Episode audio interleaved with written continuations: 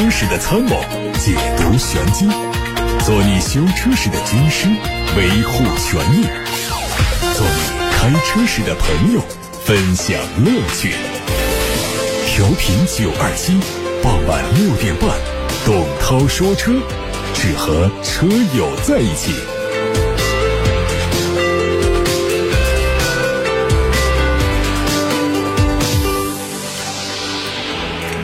大家周一的晚上好，我是董涛，欢迎听我说车。可以把选车用车的问题通过董涛说车和董涛说车 Pro 这两个微信公众号发到直播间，也可以打八六八六留言。看新闻，商务部办公厅日前印发了关于组织开展汽车消费促动活动的通知，明确说，为了进一步稳定和扩大汽车消费，商务部将组织开展汽车促消费活动，活动时间为二零二三年的六月份到十二月份，统筹开展百城联动汽车节和千县万镇新能源汽车消费季活动。商务部将选取特色鲜明、优势互补的大约一一百个城市，形成百城联动重点活动清单，聚焦新车销售、二手车交易、报废更新、以旧换新、后市场等内容，全链条促进汽车消费，强化购车优惠政策支持，推动市销对路车型下乡，鼓励企业推动新能源。载货微面、微卡、轻卡等车型下乡，推动售后服务网络下沉，推动完善农村充电基础设施。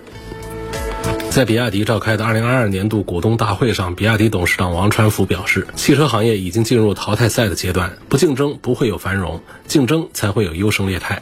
他认为，核心技术、好的战略方向和快速决策机制是制胜的关键。企业制胜最重要的是要有核心科技。新能源汽车变革的是一场技术革命，有核心技术的企业才能活下来。如果只是简单拼装，活下来概率很小。其次，要有好的战略方向，行业机遇窗口期只有三五年，车型、技术路线选择很重要。另外，要有快速决策的机制。汽车企业往往体量大，决策机制漫长，但新能源汽车市场就像战场，革命到后期，有些车企会崩。盘，这时候需要快速决策。广西集团董事长曾庆红在二零。二三中国汽车重庆论坛上也提出过，汽车产业告别高增长黄金时代，淘汰赛加速进行，部分国际品牌和自主品牌将艰难求生存，自主品牌将会全面掌握主流价格区间电动车和三大电的话语权。淘汰赛这个词今年频繁出现在各大车企管理者，特别是新势力管理者的口中。领跑汽车 CEO 朱江明最近表示，新能源汽车市场到二零二七年才会进入到决赛圈，到二零三零年才会基本稳定。洗牌过后，真。正能留下来的新能源车企大概会有十五家左右，而中国企业差不多能占一半。理想汽车 CEO 李想也曾经说到，二零二五年新车销售中新能源的占比会达到百分之八十以上。新能源五大常任理事品牌将诞生。小鹏汽车 CEO 何小鹏曾经预测，主流车企会只剩下八个左右。面对行业日益竞争的激烈状态，大家觉得最终有哪几家车企可能活下来？可以在今天节目里发表观点。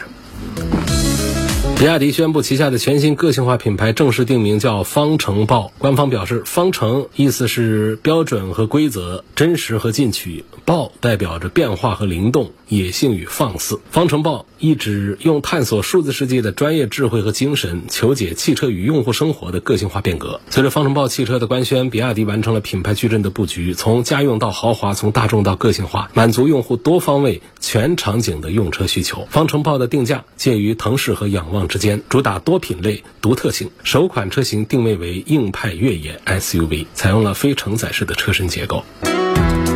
极氪 X 的第一批量产车已经下线了，估计六月中旬开始第一批交付。这车是四月十二号宣布上市的，三款配置的官价是十八万九千八到二十万九千八。从新车上市到首批量产下线，极氪 X 历时五十六天，它将开启三车交付的新时代。极氪 CEO 安聪慧曾经在吉利汽车年报沟通会上重申年交付十四万辆的目标，并指出极氪 X 的交付目标是四万辆，意味着今年六到十二月这款车的月均交付量要达到五。五千七百一十四辆。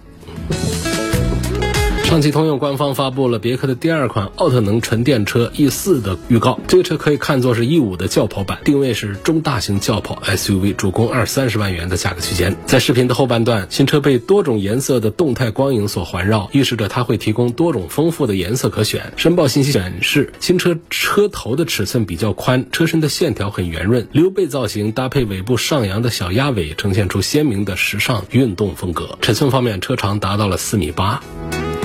理想汽车的第一款 MPV 现身超级充电站。关于这款车的传言比较多，比如说副驾驶的前方也可能会设立小桌板、独特的后排座椅的折叠功能。另外，多块屏幕、舒适座椅、车载冰箱等配置也不会缺席。从侧面图片看，第三排车窗后面呢还是拥有较长的车身，推测在满载情况下应该还有很不错的后备箱的空间。根据目前掌握的消息，这台车会在今年四季度发布，是理想首款纯电架构下的车型，采用了八百伏的高压平台，用用的是四 C 麒麟电池。理想目前正在建设的四 C 超级充电站，可以说就是为它量身打造的。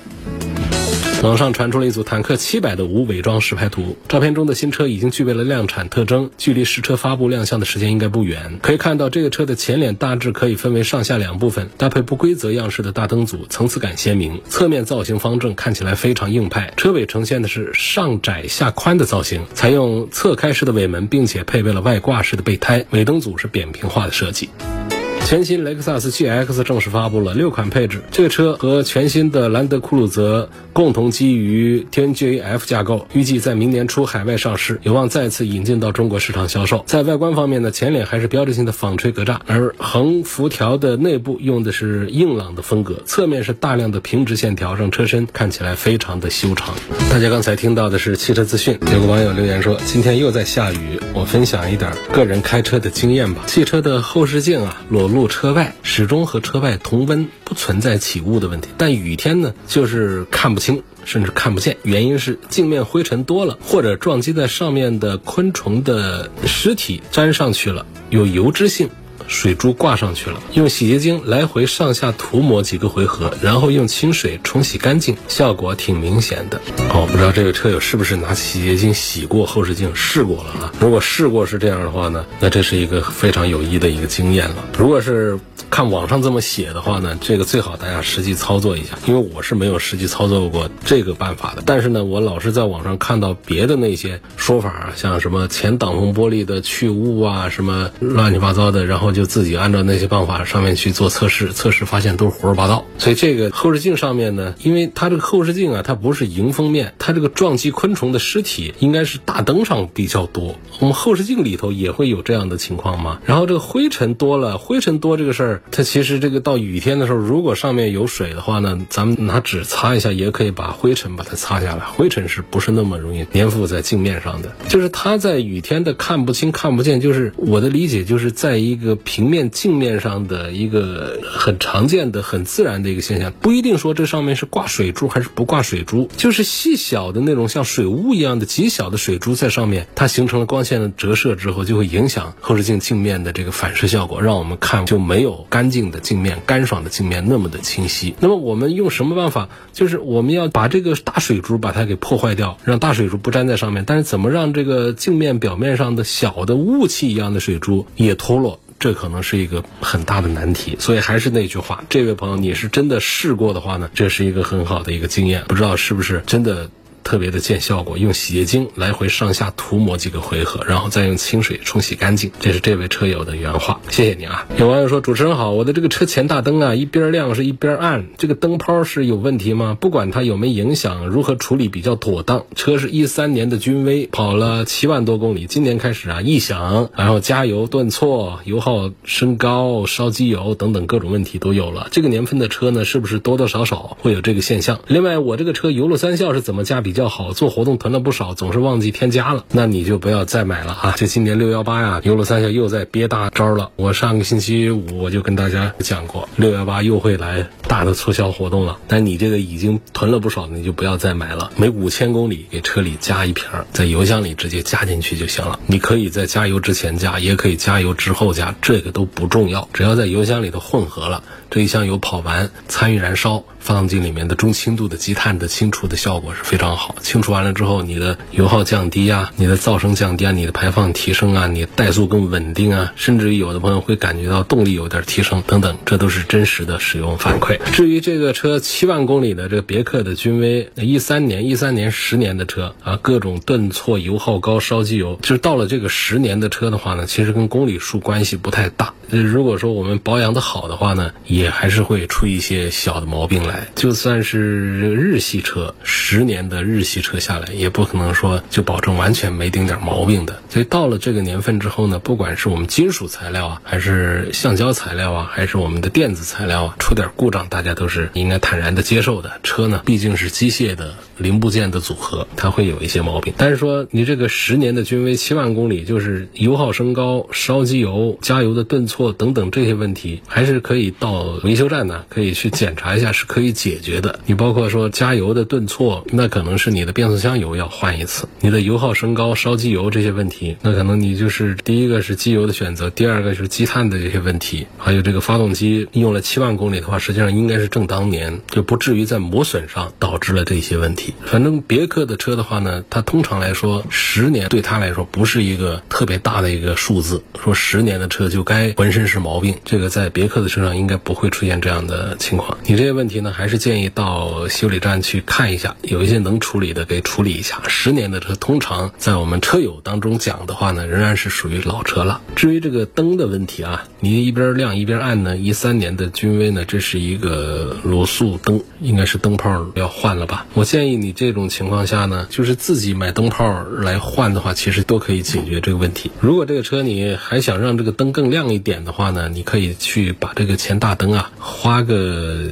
两三千块钱把它升级一下，因为灯光呢，它确实是在晚上啊，它亮一点的话，对于我们的行车安全还是有提升、有帮助的。下一个问题呢，这几个朋友啊，都是跟我发照片来说事儿，我觉得这特别好，我能看清楚。这位朋友说：“涛哥你好，我的奔驰 GLC 三百新车放小区地库自己买的车位上，被人恶意的划伤了好几次，油漆都被划掉了，都露白底了。物业没监控，提供不了有用信息，也迟迟不予解决。我该如何找他赔偿修理和车辆贬值费用呢？还有从后保险杠划到后叶子板上的明显的深槽长达五十厘米，你找不到当事人。”那现在就只能是想办法找到当事人，找到之后跟他一锅清算。怎么找呢？我给你教一招啊，这你也不可能让物业帮你去装监控，你这监控还得自己做。这自己怎么做呢？到网上去买那种小的指甲盖那么大的纽扣式的小摄像头，它还自己带电的，插卡的这种小摄像头，你装在车附近的。某一个墙上隐蔽一下，粘在上面就可以了。你捕捉个几次，你比方说二十四小时放个两天，打开看一看，说不定就可以总有一天可以把它抓到。如果周边没有办法安置这个摄像头的话，你装在车内，装在它常滑的这一边的车内，往外拍也可能找到这样的人。找到了当事人，你就可以报案，要求他对你的划伤进行赔偿。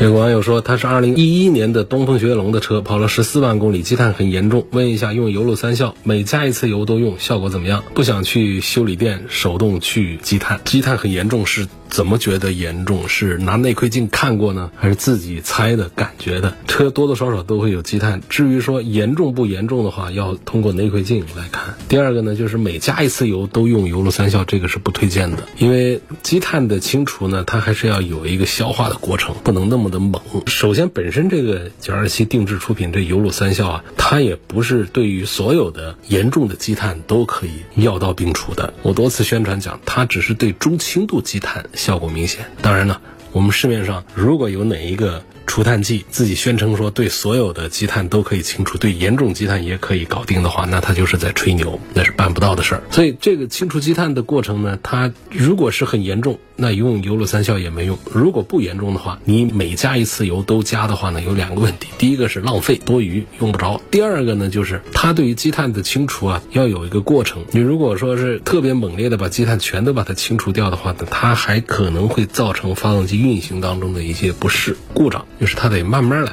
有一个消化的过程。这是关于陈先生的话题。下面有个朋友呢给我留言，在董涛说车 Pro 后面，他说家里有一台雷凌，想换一台空间大点的车。现在孩子慢慢大了，周末节假日更多的选择带孩子回老家陪老人，平时上下班也开。预算是十七万左右，不知道能不能选到一款后排乘坐感受好一点的、底盘扎实一点的、耐用一些的车。轿车、SUV 都可以，对品牌没有要求。想听听你的建议。后排乘坐空间好，底盘扎实耐用一些，空间大一些。现在有一台雷凌，我推荐的这位朋友呢，可以看一下新上的雅阁。这个车呢，我前几天刚刚对它有过试驾，因为后排的空间呢，应该可以满足你的要求。关于它的底盘呢，你刚才这几个描述，底盘的扎实啊，乘坐感受舒适啊等等这几个方面，包括价格啊这方面都对应得上你的需求，这是一个在各方面更符合你的要求的一个产品。说去年十月份买的丰田荣放2.0，启动噪音大，转速两千左右，热车三十秒之后噪音变小，转速一千左右，这种现象正常吗？这是很正常的。行车电脑在那儿控制着喷油量，发动机的转速会有一个先高后低的过程。像混动车的保养里程，还包括纯电行驶里程吗？还是说机油这个间隔时间也需要换？那有混动车专用机油就好了，没有混动车的专用机油。混动车说到底，它我们换机油也是换的一个普普通通的纯粹的一个。燃油发动机的机油，这个机油呢，它可以稍微的往后缓一缓，但是呢，要知道换机油和换轮胎一样的，它不是仅仅只看一个里程数的指标的，它还得看着用的时间的指标。通常像这样的机油的话呢，推荐呢不超过一年，半年到一年之间。不管你跑了多少公里，多么少的公里数，你都得把这个机油把它换一次。如果说你的公里数比较大，比方说大几千、上万公里、过万公里的话，就是哪怕你的时间都不到半年，才三两个月。这机油也是该换一次的，所以这个呢，它跟这个电机啊，它这个混动车的其他的单元没关系，它就是一个独立的一个燃油发动机，就根据这个来。至于说你计不计算它的纯电行驶的里程计算在内，你想到这个问题的时候，就想想我刚才说的，它有一个时间限制，有一个里程限制，可能这个里程限制它达不到，但是你大半年的时候还是该换一次机油。下面一个朋友说，我是一三年换代后的 CRV，也是当时听你的建议买的。一八年准备换个档次高点的，老婆说车开着还蛮好，说再开几年换个好点就算了。现在老婆终于同意换车了，直接来个一步到位，在奔驰的 GLE、宝马 X5、奥迪 Q7、大众途锐之间选一个。老家是恩施的，每年有两个月的冰雪天，积雪厚的时候啊，有膝盖那么深，冬天经常路面都结冰。对四驱系统比较看重，不想再趴地上套防滑链了。这几个车呢，只有。途途锐不带四十八伏轻混，GLE X 五是多片离合器，Q 七又是七座，现在比较纠结，试乘试驾是试不出来的。希望从各个方面给介绍一下，给个中肯的建议。我今年三十六岁，十年不打算换车，十年的 CRV 是开了二十八万公里，除了平时换油保养外呢，基本没什么问题，真不错。希望节目越办越好啊！好，这事儿是这样啊，你在恩施冰雪天的这个情况下，你不管是什么 SUV 呢，建议在山路上走这个防滑链呢，还是把它给套上，因为现在你刚才提到这些车呢，它也不是那种很硬朗的。可以攻冰雪路面的强大四驱，实际上从这当中讲这个四驱的胜负强弱的话呢，恐怕还是奥迪的 Q 七啊，包括大众的途锐这个优先考虑了。但是总有心不甘。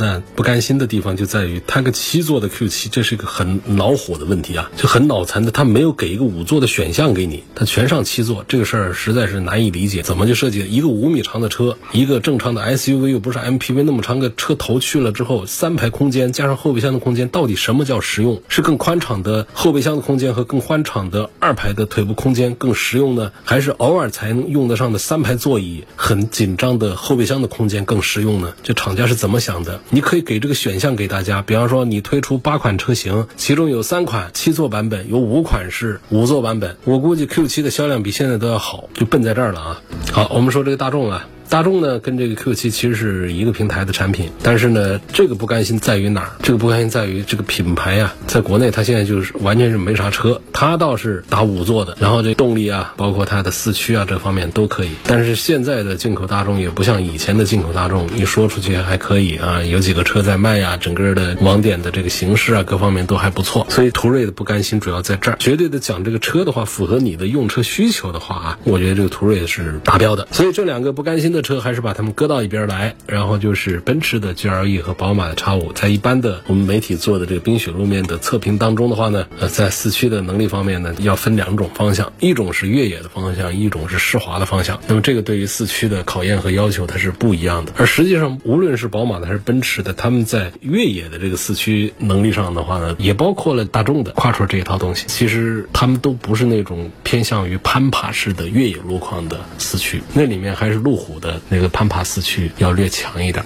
然后就是我们现在市面上那些非承载式车身的专业越野车，像那个牧马人那等那样的产品，他们的四驱会强一些。再还有就是现在的新生代的那些电动四驱，那其实是反应非常快，也是攀爬能力和湿滑能力都非常强大的。在豪华 SUV 当中，通常也就是讲这个湿滑性能的表现。做的测评当中呢，半斤八两。如果要说的话呢，可能宝马的稍微的略强那么一丁点儿，但是影响的因素很多。我们看的很多的测评当中，比方说它通过这些湿滑路面的时候更稳定一丁点儿啊，更顺畅一点点，但这个其实也都不完美。再就是呢，从测试的条件方面也很难做到一致，所以这样的。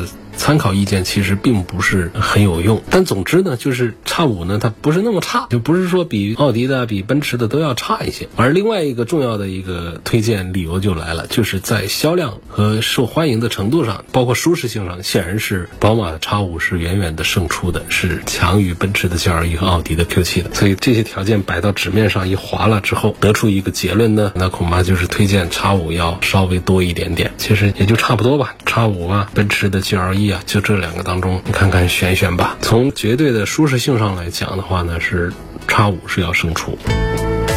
想买一辆纯电动的 SUV，希望在小鹏的 G9 和蓝图 Free 之间做一个选择，性价比高的产品。这两个产品其实我都不推荐。尺寸大一点的，价格在三十几万的纯电动 SUV，这两个产品呢都是卖的比较差的。小鹏 G9 出来不久，销量是很失败的。蓝图 Free 这也是这样。我觉得你还是大一点尺寸的一个纯电动 SUV，还是看两个，一个呢看特斯拉的 Model Y，这是销量最大的，然后看一个比亚迪的唐，这个性价比要更好一些的，都可以。